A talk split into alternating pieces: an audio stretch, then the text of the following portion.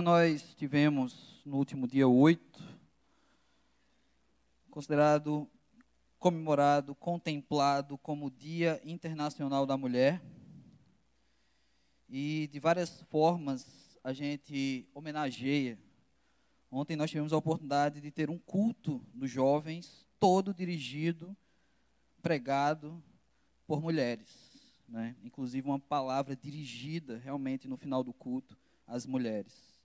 E que bom que Deus tem nos dado vocês, mulheres, para que a gente tenha condições de viver, para que a gente forme famílias, para que esse mundo seja mais bonito, para que tenhamos coros com vozes femininas, para que nós realmente possamos descansar em relação a muitas das obrigações, pois eu entendo, olhando para a palavra de Deus, que há missão diferenciada tanto para homem quanto para mulher.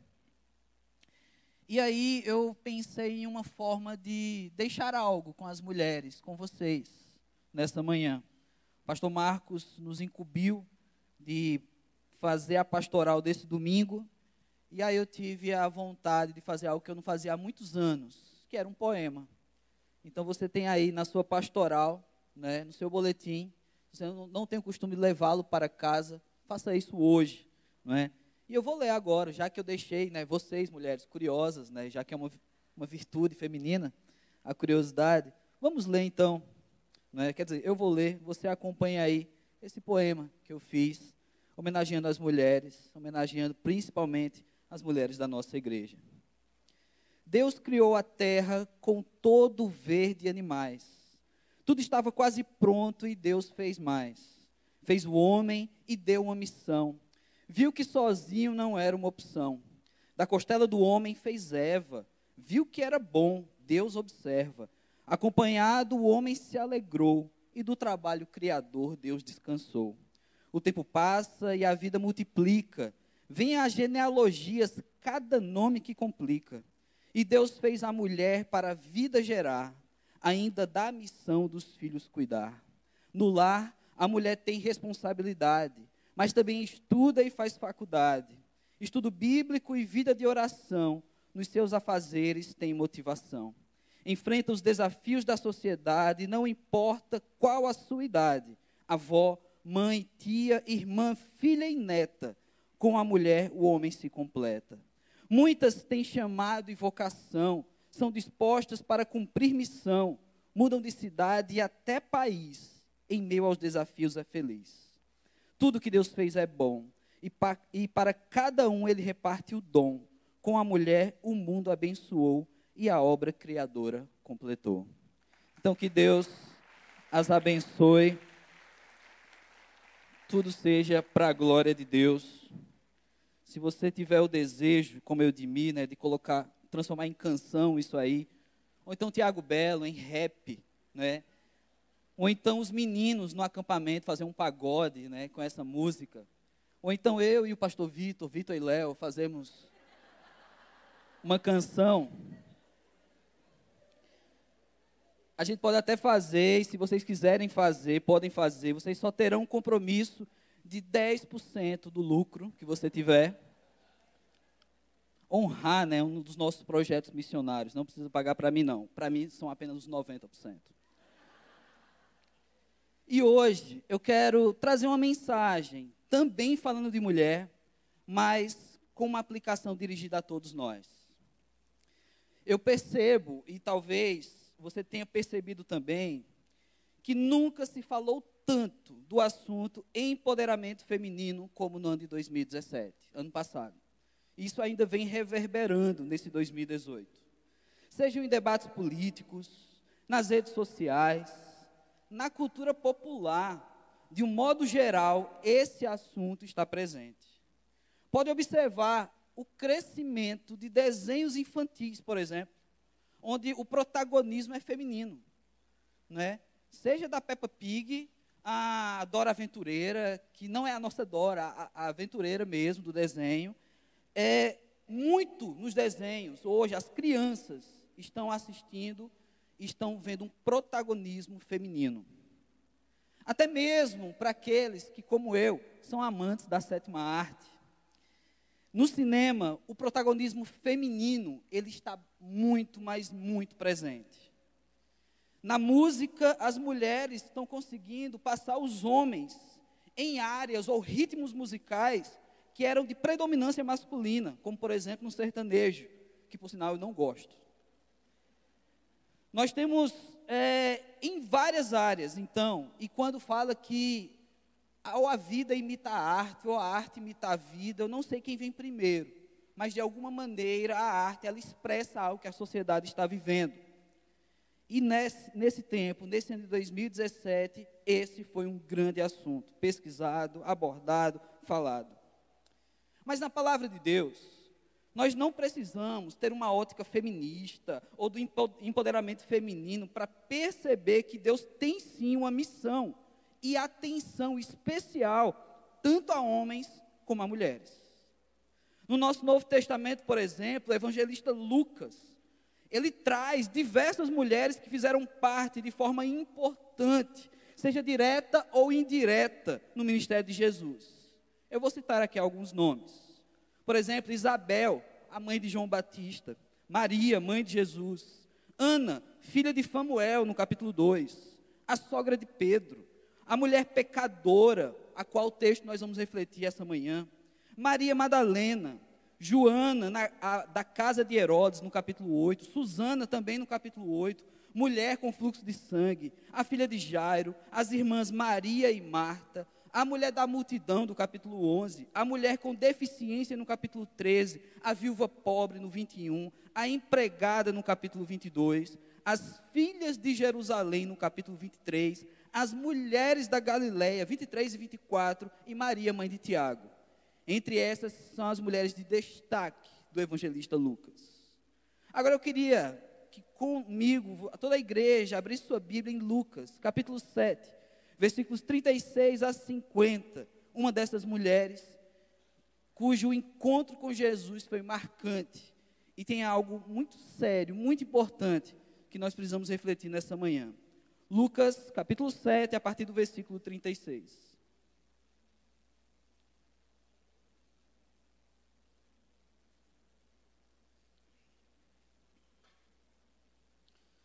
Alguém já falou que empoderamento feminino é um assunto para as solteiras. Que uma vez que casadas, a mulher já tem em quem mandar. Não é? Então, eu acho que isso é um, uma, uma piada preconceituosa não é? Uma piada perigosa, mas eu só posso repeti-la em outro momento se a Simone deixar. Lucas capítulo 7, a partir do versículo 36, diz a palavra de Deus. Certa vez, um dos fariseus convidou Jesus para comer com ele. Jesus, então, entrando na casa do fariseu, sentou-se à mesa. E havia uma mulher pecadora na cidade.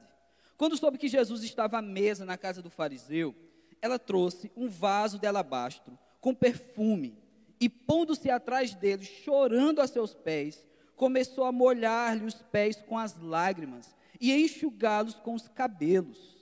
E beijava-lhe os pés e derramava o perfume sobre eles. Mas ao ver isso, o fariseu que o convidara disse consigo mesmo: Se esse homem fosse profeta, saberia quem o está tocando e que espécie de mulher ela é, pois ela é pecadora. Mas respondendo, Jesus lhe disse: Simão, tenho uma coisa a dizer-te. Ele respondeu: Dize-a, mestre. Certo credor tinha dois devedores. Um lhe devia quinhentos denários e o outro cinquenta. Não tendo eles com que pagar, perdoou ambos. Qual deles o amará mais?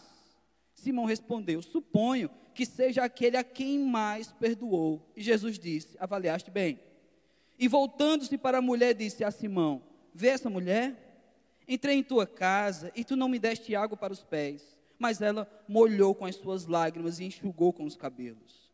Não me cumprimentaste com um beijo, ela, porém, não para de beijar-me os pés desde que entrei. Não colocaste óleo sobre a minha cabeça, mas ela derramou perfume sobre os meus pés.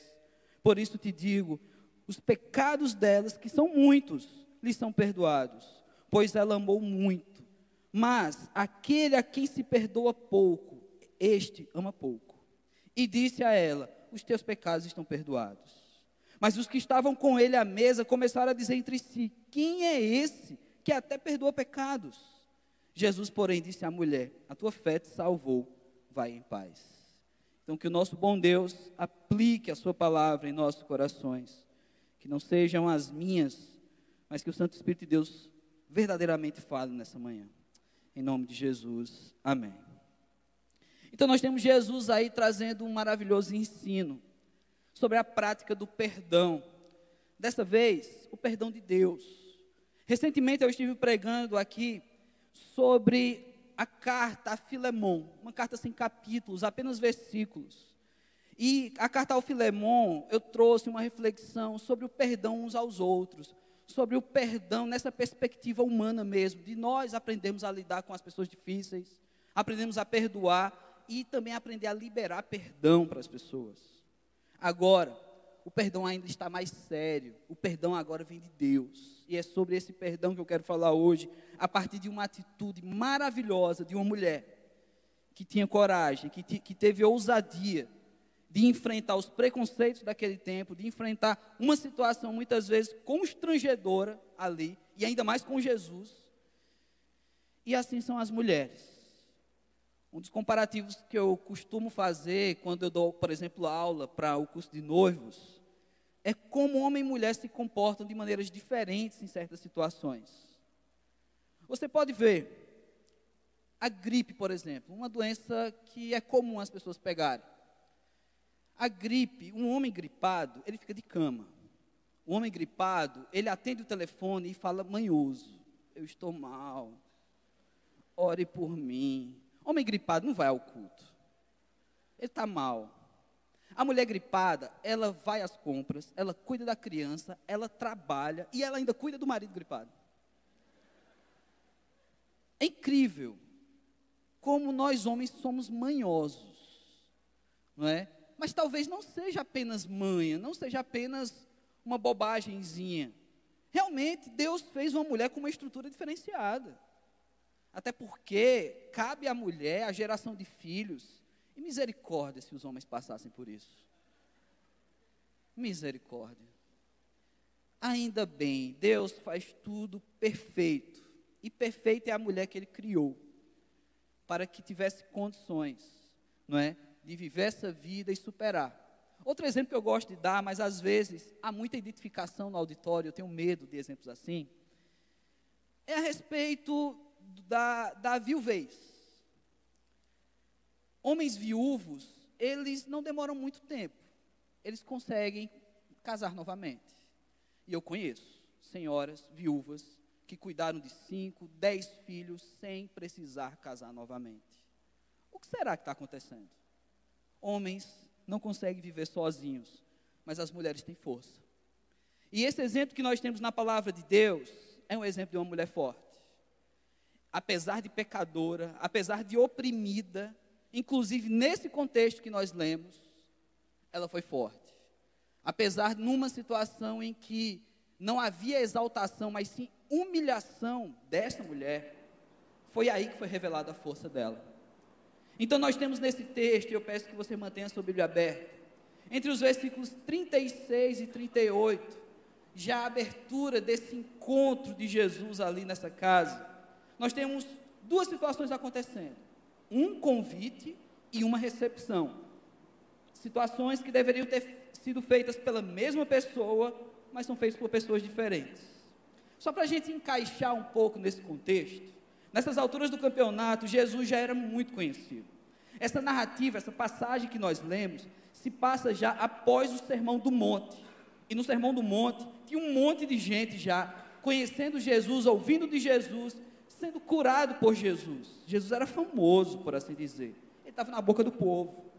E, consequentemente, Jesus incomodava ainda mais os fariseus, os religiosos.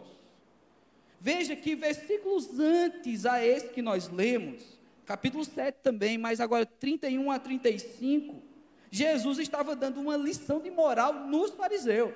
Olha o que diz aí a palavra de Deus.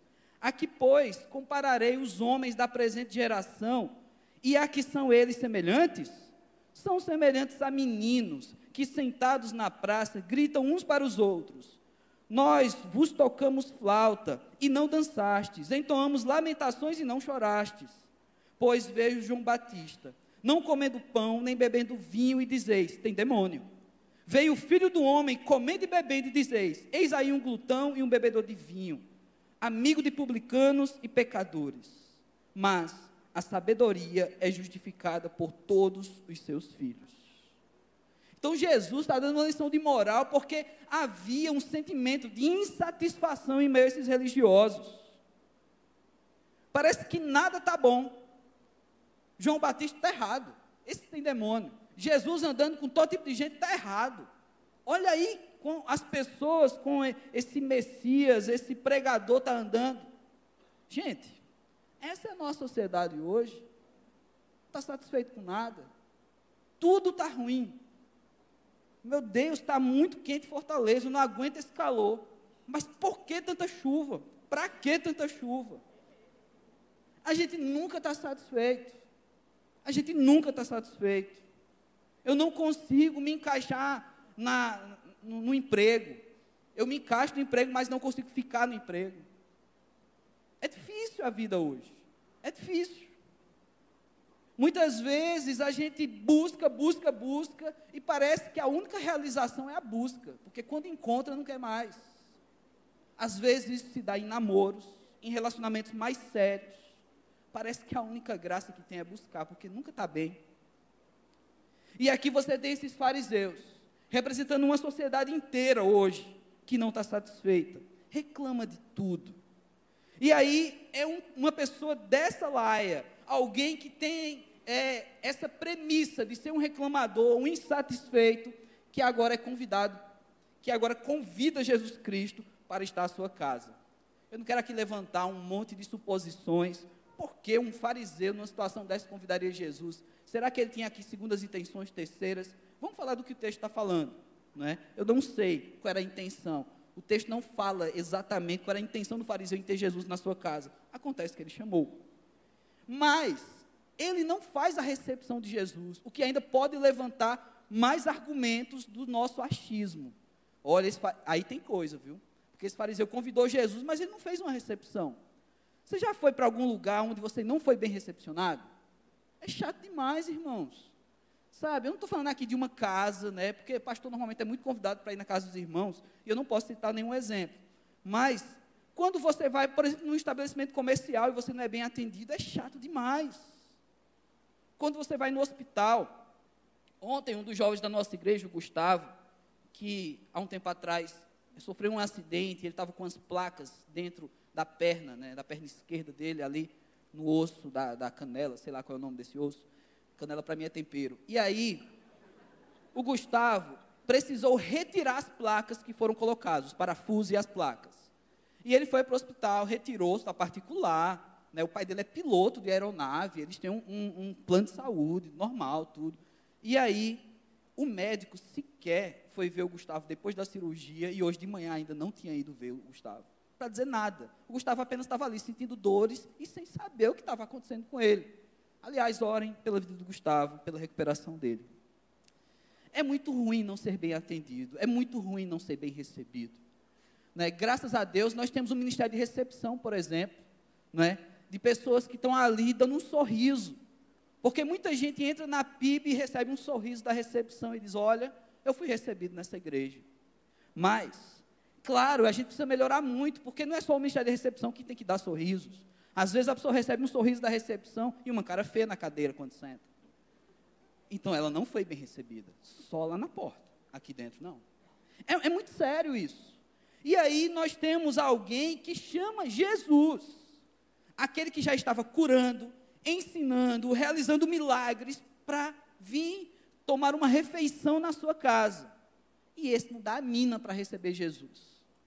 Quem recebe Jesus é uma mulher pecadora é uma mulher corajosa, mas ela traz no texto que nós temos aqui esse título. Ela não tem nome nesse texto, é a mulher pecadora.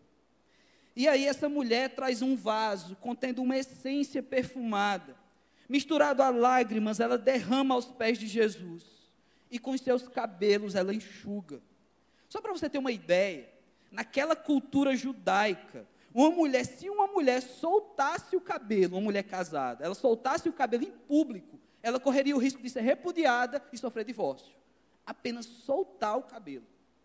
Essa mulher, ela já vem de cabelo solto e ainda usa o cabelo para enxugar as lágrimas aos pés de Jesus. Olha que absurdo no meio social, no meio religioso. É o que essa mulher é capaz de fazer. Ela não tem sequer outra razão para ser tão corajosa, como nós vamos ver no desenrolar desse texto, que a fé dela mostrou para ela que ali, diante dela, estava aquele que poderia trazer perdão dos pecados, salvação para a alma dela e paz. Então eu percebo muito, mulheres, como vocês são corajosas, quando a fé no coração de vocês acende aquele sinal verde e parece que nada está na frente de vocês. Vocês vão. Vocês vão. E eu vejo a mulher fazendo isso, essa mulher pecadora, que já sofria discriminação naquela sociedade, que ainda teve uma atitude muito pesada, muito forte para aquelas pessoas, enxugar os pés de Jesus. Pés esses sujos, normalmente viagens a pé, cidades empoeiradas, sandálias que batiam a poeira e subiam as canelas de Jesus, um pé sujo. E era comum, naquele contexto, daqui a pouco a gente vai falar sobre os atos de cortesia que o fariseu perdeu de realizar em Jesus Cristo. Mas ah, os pés eram algo que você precisava ter limpos para sentar à mesa com alguém. Até porque, na maioria dos casos, o, o sentar à mesa nesse contexto não tinha uma cadeira, então você ficava, os seus pés ficavam um pouco próximos do alimento, um pouco próximos do seu corpo. Se eles estão sujos, tudo aquilo vai ficar um pouco mais sujo, tudo aquilo vai ficar empoeirado. Ninguém gosta de comer um pão empoeirado, ninguém gosta de comer um peixe empoeirado, não é? Ou se gostássemos, a gente pediria na praia e quando fosse servido a gente jogava na areia e comia depois, né? Então seria um peixe à milanesa da areia da praia. Então você não tem isso. Então era muito comum o lavar os pés. Era algo que deveria ser o primeiro encontro. Olha, eu te convido para minha casa. Vamos lavar os pés aqui. Vamos lavar os nossos pés, não é? Você tem alguns irmãos que têm até uma, uma boa prática, né? Eu já fui visitar o Eudemir. Na casa do Eudemir a gente tira os sapatos para entrar, não é? É, muito legal isso, eu acho muito legal. Né? Constrange algumas pessoas que de repente os sapatos eles trazem algo a mais, um cheiro. Né? Então, assim, o que essa pessoa vai fazer, Edmir? O que, é que você tem para oferecer para uma pessoa dessa? Né? Talvez, não sei, talvez o lado de fora para ela permanecer. Né? E aí, você tem essa prática, mas essa é uma prática até incomum, mas é constrangedor, né, gente? Quando você chega numa casa e vê um bocado de calçado na porta, você já fica, eita, é a minha vez, né? Ou então você entra plantando bananeira, né? Então, você tem essa, essa facilidade também, né? Aqueles que têm essa prática esportiva. Mas, aqui, nós temos uma prática que era lavar os pés. E essa mulher não tinha água consigo. Ela tinha um vaso de perfume. Alabastro era uma pedra preciosa, era um vaso bonito. E provavelmente carregando o que ela tinha de mais precioso ali naquele momento. E aquele vaso, aquele perfume que ela usa para derramar, misturado às lágrimas. Eu vejo as lágrimas dessa mulher, eu vejo esse contexto dessa mulher e sei quantas mulheres sofrem calada, quantas mulheres choram, mas ninguém sabe o significado desse choro. Quantas mulheres têm derramado lágrimas perante Deus, às vezes diante de uma sociedade opressora, diante de uma situação familiar opressora. E homens, a gente realmente tem muita dificuldade de aprender a lidar com isso. E aí você tem essa mulher que, sem palavra alguma, ela demonstra arrependimento. Essas lágrimas, elas significam muita coisa. Logo em seguida, você tem uma parábola. Jesus traz uma mini parábola para ensinar esse fariseu. É o que eu chamo de golpe de parábola. Jesus muitas vezes usa parábolas para trazer um ensino sobre vida, sobre eternidade, sobre como lidar com as pessoas mas em alguns momentos Jesus dá golpe de parábola. Essa aqui era para bater no fariseu, ele precisava ouvir uma lição. E ele usa uma parábola então. Esse fariseu, ele precisava encarar aqueles seus próprios pensamentos. E o texto fala, conforme os versículos 39 a 43, logo no 39, que o fariseu pensou. O fariseu não falou, ele pensou, ele julgou no pensamento. E, gente, como a gente faz isso? A gente julga em pensamento até durante o culto. Vem cá, essa pessoa que vai fazer inspiração musical, será que ela tem condições? E essa música, será que a letra vale a pena? E esse pregador, será que tem alguma coisa para falar para mim hoje? A gente julga em pensamento. Eu não sou Jesus Cristo, eu não consigo ler o pensamento de vocês. Ainda bem. Ainda bem. Mas, esse que aqui tinha pensamentos julgadores a respeito do próprio Jesus Cristo, era, uma, era alguém que precisava ser chamado a atenção. Mas, mais uma vez, trazendo para a cultura daquela época, alguém, qualquer pessoa, que fosse um religioso e fosse tocado por alguém religiosamente impuro, ou seja, um judeu correto fosse tocado por uma mulher pecadora, como aqui nós temos, automaticamente esse judeu, esse religioso, também se tornava impuro. Então esse contato com a mulher incomodou muito esse fariseu. Olha, Jesus se sujou. Jesus foi tocado por uma pessoa impura. Irmãos, o exemplo de Jesus é o exemplo para qualquer um de nós hoje. A gente precisa aprender a se sujar. Nesse sentido, de lidar com as pessoas e não enxergar pecados, mas sim uma vida carente da graça salvadora de Jesus Cristo. Certa vez eu ouvi um exemplo que eu achei fantástico num congresso de missões urbanas, a qual o camarada disse: Olha, se você está passando na calçada do seu prédio ali, e você que é nas, nas horas vagas, um estudante das artes, você tem, compra aqueles livros né, que vendem nas livrarias, aquele livro de capa dura, de quadros, né, aqueles livros que, que custam do, um rim, né, assim, eles são caríssimos e você abre e são quadros, figuras, né, quadro de fulano, quadro de cicrano, um, um bocado de tinta assim, é um quadro caríssimo, né, uma figura toda torta é outro quadro caríssimo, né, então você tem aquilo. E você que é um amante das artes, vai passando na calçada do seu prédio e vê que tem um quadro jogado na porta do seu prédio. Choveu, passou o carro, jogou lama nele, ele está todo sujo. A tinta, você não consegue compreender direito a imagem. Só que você percebe que aquele quadro que foi jogado fora não era um, um quadro qualquer. Talvez a pessoa que jogou fora ela não conhecia. E você que é um amante dessa arte, você conhece. E sabe que aquele quadro é um quadro caríssimo. Ele vale 5 milhões de reais. Aí você pega esse quadro que vale 5 milhões de reais, que você não vai deixar ele ali, leva para casa, liga uma mangueira, pega o sabão em pó, né? Você pega, sei lá, alvejante e taca no quadro. É isso que você faz? Você que é um amante da arte. Você vai mandar para um especialista. Esse especialista ele vai ter que se sujar nesse quadro. Ele vai ter que lidar com a lama, ele vai ter, só que de uma forma delicada, ele não vai estragar a pintura ele não vai agredir a imagem que está ali dentro.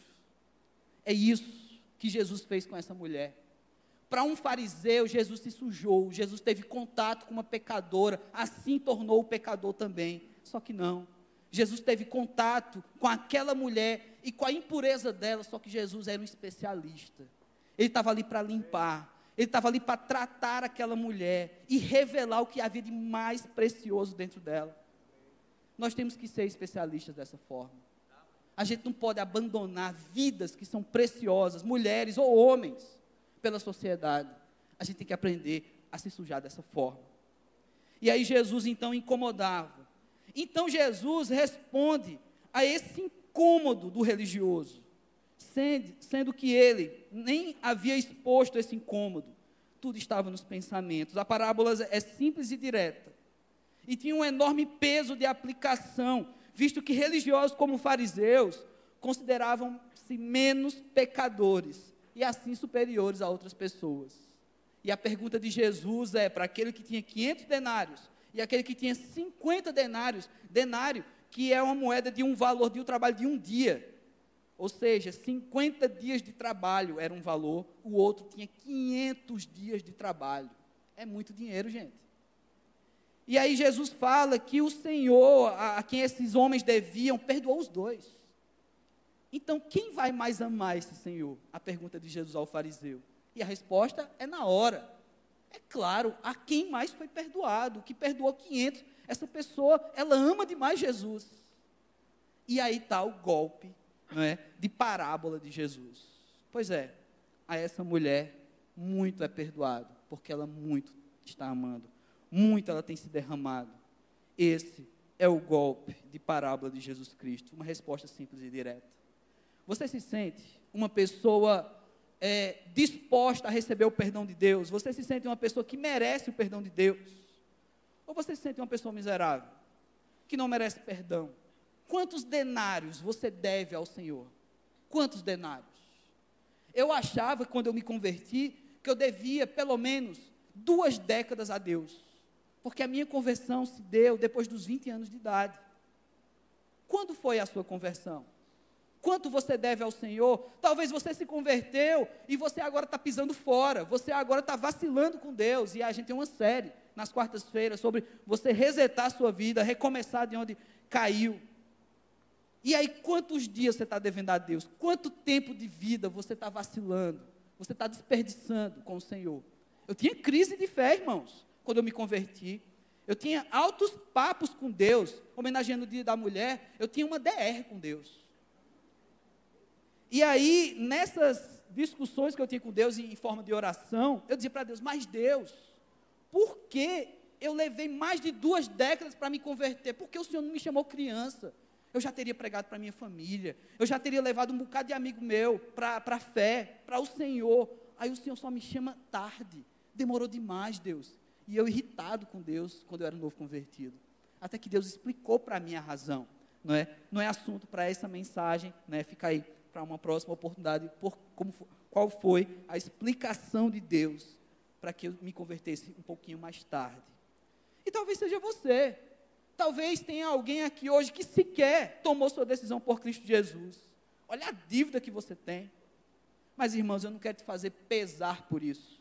Eu não quero fazer seu coração pesar de forma, ah, não, então se eu tenho uma dívida muito grande, que miserável eu sou. Não. Eu quero que você tenha uma atitude dessa mulher eu quero que o seu arrependimento seja do tamanho do Salvador. Eu quero que você dê tudo de si para Jesus Cristo. Eu quero que você entregue sua vida, mas sua vida mesmo. Eu não quero que você entregue uma atitude de levantar uma mão, eu quero que você entregue sua vida a Jesus Cristo. Porque há muitas pessoas que entregam uma atitude. E durante a semana, segunda de segunda a sexta, não é do Senhor, mas sábado e domingo é do Senhor. Isso não é uma vida entregue a Jesus Cristo. Isso é um fim de semana ou vários fins de semana para Jesus. Eu quero que você pense hoje sobre uma vida entregue ao Senhor.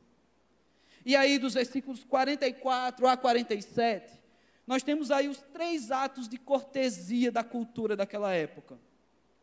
Agora, Jesus volta a atenção para a mulher e aponta ela para Simão, dizendo que ela, que ele, Simão, o havia convidado para sua casa, mas não cumpriu com simples e comum atos de cortesia daquele tempo.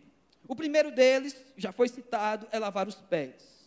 A mulher com lágrimas lavou e enxugou com seus cabelos.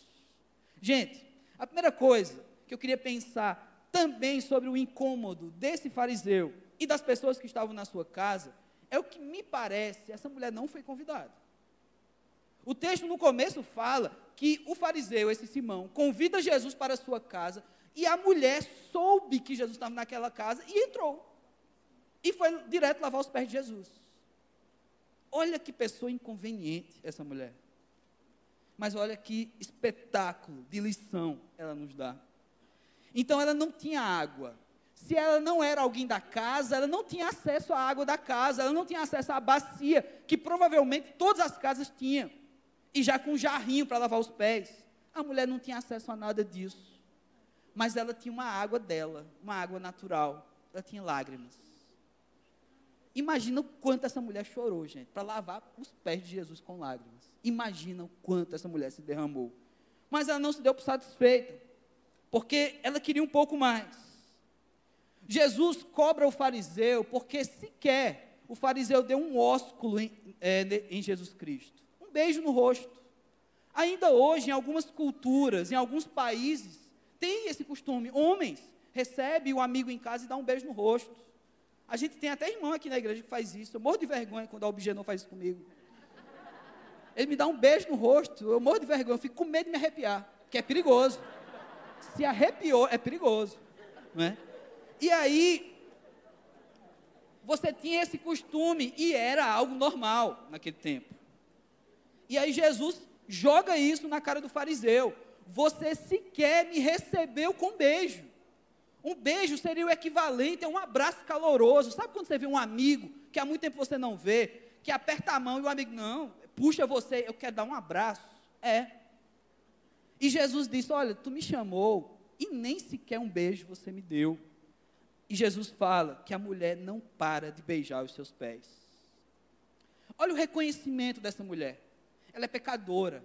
Ela não teve a ousadia de beijar o rosto de Jesus Cristo, mas ela beijava os pés de Jesus Cristo. Empoeirado ou não, misturado de poeira e lágrimas, a qual virou uma lama ou não, perfumado ou não, ela beijava os pés do Senhor. Eu não quero criar aqui uma teologia do beijar os pés, mas eu quero dizer para os irmãos o quanto é significativo se jogar aos pés do Senhor. É humilhação, irmãos. É um ponto de partida que para muita gente não é suficiente, porque nós somos ensinados hoje a ser o melhor em tudo que fazemos. Perigoso. Muitas vezes é maligno esse tipo de ensino, você tem que ser bom, você tem que ser o melhor. E às vezes a, a, o sentimento de humilhação ele passa longe, porque eu tenho que ser bom afinal de contas. Aqui não em Jesus Cristo, é joelho no chão, é o rosto em terra, muitas vezes é humilhação diante de Deus. Nós estamos pregando uma série nos jovens das bem-aventuranças, no Sermão do Monte. E nós passamos já por algumas bem-aventuranças, uma que fala sobre humilhados e outra que fala sobre aqueles que choram. E você tem duas dessas bem-aventuranças praticadas por essa mulher: o choro e a humilhação. Então, bem-aventurada essa mulher.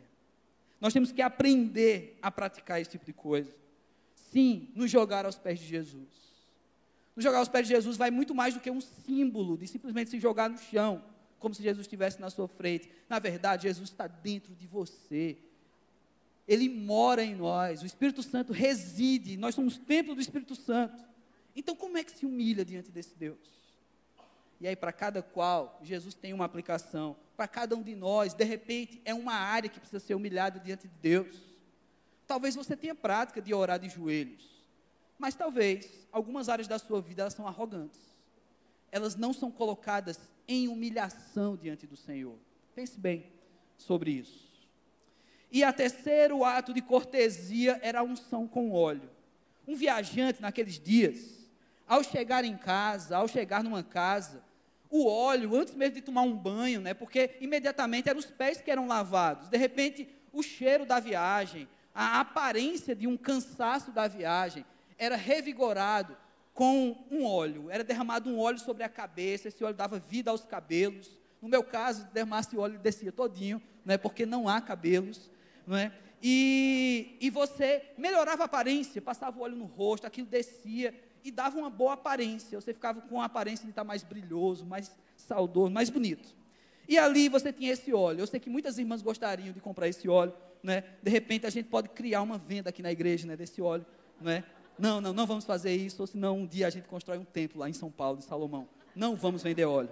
E aí, irmãos, é, você tem essa unção com óleo. Só que essa unção que a mulher fez, e Jesus disse, ela foi com perfume. Ela perfumou os pés de Jesus. Ela derramou aquilo que ela tinha de mais importante aos pés do Senhor. Irmãos, o quanto nós temos confiado a Deus. O que você tem derramado diante de Deus? Aqui você tem um derrame de um choro, um derrame de uma vida, humilhação, e agora um derrame dos bens. Um derrame de algo precioso para essa mulher, um perfume. Perfume nessa época não era algo tão acessível, não não é? Não era um Jequiti, que antes era 30, agora é 80, não é? Pois é, mudou o negócio. Nesse tempo, perfume era caro, era difícil você ter acesso. Porém, assim como as lágrimas, aquela mulher não tinha acesso à água naquela casa, ela também não tinha acesso ao óleo que aquela casa tinha para oferecer. Mas ela tinha algo consigo. E é isso que nós trazemos como aplicação também. entregue o que você tem ao Senhor. Às vezes, a gente se sente muito mal, porque a gente não tem o que o, o irmão do lado tem para entregar ao Senhor.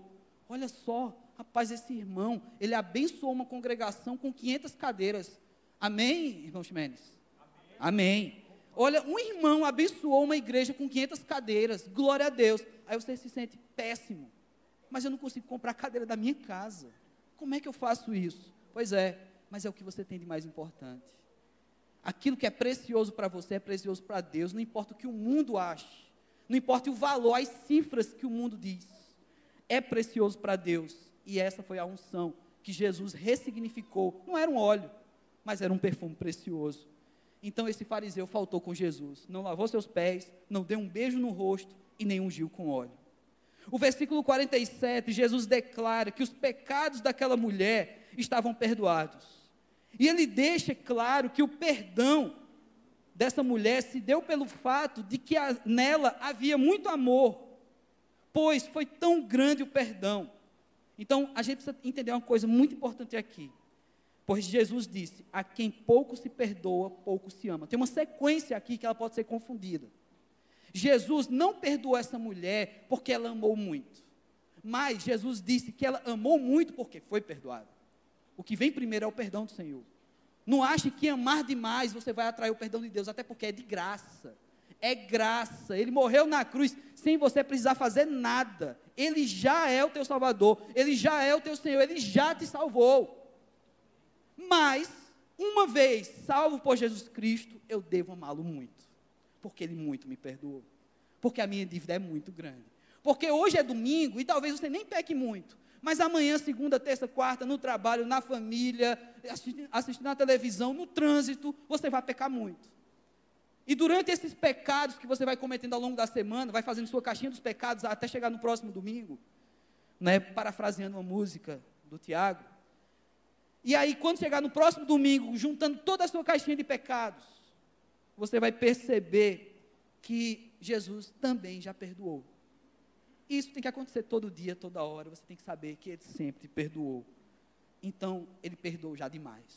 Ele perdoou os pecados futuros. Então, você tem que amar demais. Você tem que amar Jesus demais. Você tem que amar Jesus pelo futuro. Se Ele já perdoou os seus pecados futuros, você tem que amar ainda mais Jesus. Sabe, eu vi algo interessante, inclusive sobre essa série que estamos fazendo nas quartas-feiras a respeito do primeiro amor. Eu vi um camarada que já teve uma vida toda errada, se converteu e hoje é um cantor evangélico, falar a respeito do texto em Apocalipse sobre o primeiro amor. E ele deixa bem claro, isso está no texto, que o chamado de João, né, guiado pelo Espírito por Jesus Cristo, para mandar essa carta à igreja, é que voltar ao primeiro amor é para quem abandonou o primeiro amor é para quem deixou para trás. Às vezes, nós amamos Jesus Cristo e queremos ficar voltando ao primeiro amor. Na verdade, aquele que não deixou o primeiro amor, aquele que não deixou de amá-lo, aquele que não abandonou o amor a Jesus Cristo, esse tem que amar muito mais do que o primeiro. O nosso amor hoje tem que ser maior, porque há muito ele tem é perdoado. Ele já tem perdoado demais, irmãos. Então, essa mulher, ela, ela descobriu a graça. Essa mulher amou demais e por isso Jesus disse, e mais uma vez eu vou repetir: quem pouco se perdoa, pouco se ama. Eu não sei se você fez poucas coisas. Talvez você seja um pecador bom, sabe? Um pecador bonzinho, uma pessoa que faz, não faz, sabe? Alguém te tranca no trânsito, você olha e diz, seu bobo. Não é? Talvez você não consiga ter raiva. Talvez você seja uma pessoa muito boa. Gente, eu não sou essa pessoa sabe? Eu tenho um coração julgador também, sabe? Às vezes eu vacilo também em pensamento, assim como esse fariseu. Eu vou abrir meu coração. Não é pelo fato de que um dia mãos de pastores me ungiram um pastor que sumiu isso de mim. Pois é, eu preciso amar muito Jesus Cristo, porque Ele muito me perdoa. Faça isso também. Seja um praticante do amor ao Senhor. E saiba o peso maravilhoso que traz o muito amar, porque Ele muito te perdoou. Mas veja que esse muito amor é revelado através de humilhação, de choro e de entrega daquilo que é mais precioso. Veja como você pode demonstrar isso. E por último, os versículos 48 a 50, nós temos o encontro dessa mulher com a paz. Onde há perdão, irmãos, a paz. E hoje em dia, há tantas pessoas vivendo uma verdadeira guerra. Talvez seja falta de perdão. Talvez seja falta de nos sentir perdoados pelo Senhor. Porque eu mesmo, também novo convertido, eu tive dificuldade de lidar com alguns perdões de Deus. Eu achava que Deus ia levar mais tempo para perdoar algumas coisas que eu tinha feito, porque eram coisas graves. Nunca matei ninguém, irmãos. Mas eu fiz coisas graves contra Deus, contra mim, contra outras pessoas. E eu tinha dificuldade de lidar com o perdão de Deus. Olha que coisa. Eu achava que isso era algo diferente. Eu acho, não, acho que os crentes nem, nem são assim. E eu tenho conhecido tanta gente que também tem dificuldade de se sentir perdoado pelo Senhor. Mas, pastor, isso foi tão pesado. Pastor, não, que lidar com isso direto na sala de batismo. Ah, pastor, eu acho que eu não posso batizar, não, porque eu ainda, eu ainda sou tão pecador. Eu estou fazendo tanta besteira, eu estou vacilando tanto. Né? Ontem nós tivemos a oportunidade de ter uma garota pregando no culto do AMP, que nunca tinha pregado nos cultos do AMP.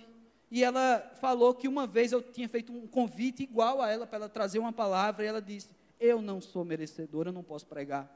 Mas ontem ela atendeu o convite. Ela entendeu que ela não era merecedora e por isso podia pregar. Porque ela tinha que depender da graça. Ela tinha que depender de Deus. Não era ela que ia pregar. Então nós temos que entender isso. Nesses últimos três versículos desse texto que nós lemos, desse capítulo inclusive, Jesus comunica que os pecadores, os pecados dessa mulher estão perdoados. Isso traz questionamento aos que estão na mesa com ele. Olha que coisa interessante. Libertação, perdão e paz traz incômodo. Ou seja, aqueles que estão na mesa eles não estão nada em paz. Eles estão em guerra. Eles estão procurando motivos para acusar Jesus. Eles estão inquietos porque Jesus perdoou uma pecadora. Às vezes a gente fica assim, irmãos. Às vezes a gente tem dificuldade de aceitar como Deus recebe algumas pessoas. Mas Deus é essa pessoa. Essa pessoa que eu orei para tu tirar a vida dela logo, mandar ela para longe daqui. Aí o Senhor salva essa pessoa e coloca ela para ir para o meu PG. Mas Deus, a gente também tem essas indignações. Como é que Deus faz isso? Sabe, recentemente eu tive a oportunidade de conversar com alguns líderes da minha antiga igreja, da igreja que eu ainda sou de coração, lá de Pernambuco, do interior de Pernambuco. E toda vez que eu falo com essas pessoas, eles me pedem perdão, porque eu era a má influência da igreja quando eu me converti. Eu tinha um cabelo vermelho, eu tinha tatuagens, eu usava roupas rasgadas, eu vinha de um, de um mundo bem pesado. E eles disseram que eu estava ali para fazer a missão inversa, para tirar os jovens da igreja e levar para o mundo. Não é?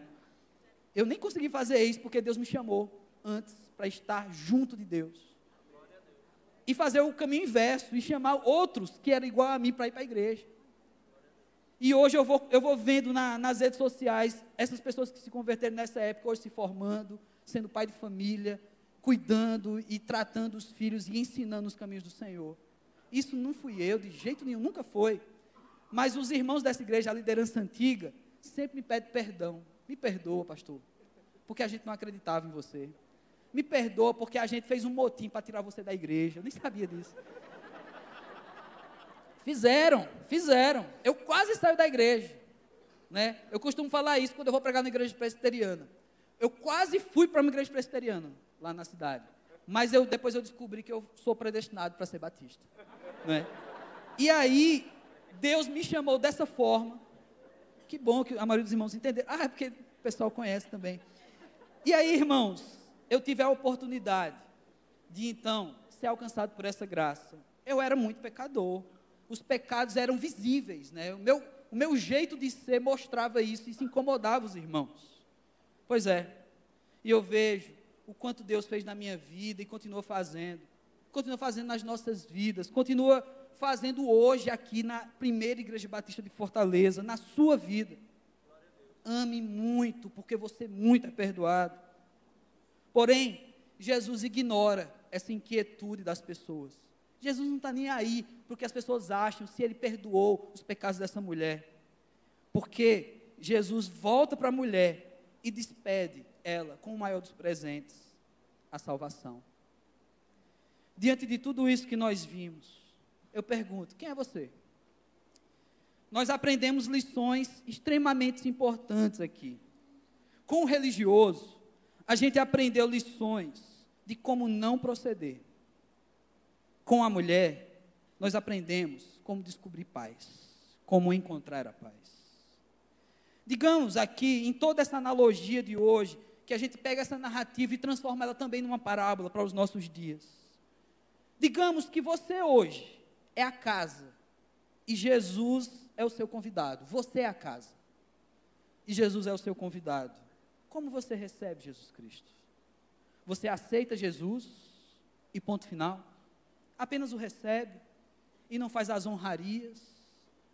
Não toma Jesus para dentro da sua casa, da sua vida, como alguém que vai transformar o ambiente? Ou só recebe Jesus? Gente, aceitar Jesus não é difícil. Eu sei que para muita gente é, não, não é hoje o dia, é amanhã, não é hoje, é amanhã. Mas, gente, eu trabalhei com recuperação de drogados, de moradores de rua. Todo dia se convertia 20, 30. Pastor Vitor teve a oportunidade de pregar lá na Cristolândia, num dos nossos cultos. E toda vez que você fala aquilo que nós chamamos de apelo, as pessoas aceitavam Jesus. Tinha gente que aceitava Jesus todo dia e tinha dois cultos por dia. Olha como ela aceitava Jesus. Mas ela fazia como esse fariseu. Não, eu quero Jesus, vem Jesus para a minha vida. E ponto. Nada muda, nada acontece. Eu não recebo Jesus e o abraço. Eu não recebo Jesus e tenho intimidade com Ele, dando um beijo nele. Eu não recebo Jesus e me humilho diante dele. Eu não recebo Jesus, ou recebo, mas infelizmente eu não aprendo a colocar os meus bens diante dele.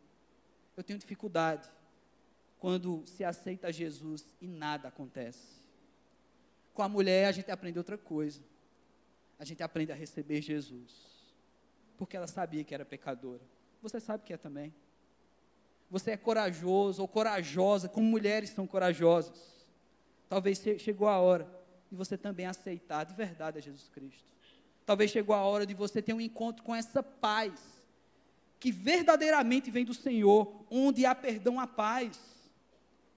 Digamos então que você é essa casa. Você é o fariseu ou você é a mulher pecadora ao receber Jesus Cristo? Se você recebe o Senhor como essa mulher, que sequer é a dona da casa, não apenas recebe Jesus, mas desenvolve uma prática maravilhosa, que é se derramar diante do Senhor. Choro que de demonstra arrependimento. Ao pregar sobre felizes ou bem-aventurados são aqueles que choram. Eu falei, eu percebi uma coisa interessante na palavra de Deus, que é algo muito simples de perceber é que Jesus, quando ele vai prometer o Espírito Santo, ele chama ele de consolador. E como ser consolado se não houver choro? Se a pessoa está rindo, não tem motivo para ser consolado. Tem gente que peca e ri e acha graça. Tem gente que a vida está toda errada e acha normal. E está brincando com a vida. Você precisa chorar para receber o consolador. Você precisa se derramar para ter o consolo do Santo Espírito. Tem gente querendo consolador, mas não sabe derramar uma lágrima para Deus. Você precisa aprender. Você precisa aprender a se derramar, assim como essa mulher. E ainda traz aquilo que é mais precioso, depois de se humilhar, que todos nós devemos fazer. Ela ainda entrega para o Senhor: olha, está aqui o que eu tenho, esse perfume, é o que eu tenho de mais caro. Ela derrama ela joga fora. Se a gente fosse pensar na nossa sociedade, aquilo custa dinheiro, porque ela não vende e dá comida aos pobres. Não. Ela entrega ao Senhor, ela derrama no Senhor, recebendo perdão e, consequentemente, paz. Então, esse é meu convite a você hoje. Receba Jesus. Receba o Senhor, seja essa casa. E haja como essa mulher pecadora, corajosa, como toda mulher mas que ela encontrou de mais precioso na frente dela. Baixe sua cabeça, vamos orar agora. E eu queria orar pela sua vida. Na verdade, eu queria te desafiar nessa manhã. A gente às vezes sai de casa, eu quero ouvir alguma palavra no culto. Não sei qual era a sua intenção em vir aqui. Ou você que nos ouve pela rádio, pela internet. Eu não sei o que você está sentindo, eu não leio a mente assim como Jesus. Mas uma coisa eu sei, e só essa coisa eu tenho muita certeza, que todos nós aqui, você na rádio e na internet, somos pecadores. Somos todos pecadores. Eu não sei quanto você tem pecado, quanto você tem carregado de peso sobre sua vida a respeito desse pecado, o quanto isso tem tirado a sua paz, eu não sei. Mas, como Ele tanto perdoou, nós devemos muito amá-lo. Demais. Então eu quero convidar irmãos hoje a demonstrar esse amor. Eu quero convidar você, se você não está conseguindo ter encontro com essa paz, se está faltando perdão na sua vida, talvez você perdoar, ou então talvez alguém te perdoar, ou você se sentir perdoado por Deus. Eu quero orar com vocês, eu quero chamar essas pessoas para orar comigo aqui na frente. Se você precisa encontrar essa paz do, que o perdão traz. Ou se você, entre as pessoas que aqui estão, precisam receber definitivamente Jesus Cristo. Precisam ter Jesus como Senhor da sua vida. Receber Jesus como essa mulher pecadora e não como um fariseu, não como um religioso. Receber Jesus na sua vida. Eu quero desafiá-lo também para orar com você. Então a gente vai cantar uma música, eu vou pedir para a igreja ficar de pé. Ainda em espírito de oração. E eu quero, pode ficar de pé a igreja. E em espírito de oração, eu quero convidar essas duas pessoas em meio a tantos aqui. Não que sejam apenas duas, talvez. Mas você que quer ter um encontro com essa paz que só o perdão do Senhor pode dar na sua vida e que de repente você não se sente capaz de ser perdoado, ou algo na sua vida tão pesado que você acha que Deus não perdoa. Eu já passei por isso, irmão. Eu quero te convidar, eu quero orar com você. Eu quero sim, eu desejo muito que você saia daqui sentindo essa paz, se humilhando aos pés do Senhor. Talvez o único sinal de humilhação que você possa fazer nessa manhã é sair do seu lugar e vir aqui, porque para muita gente é humilhação fazer isso. Então faça, Faça.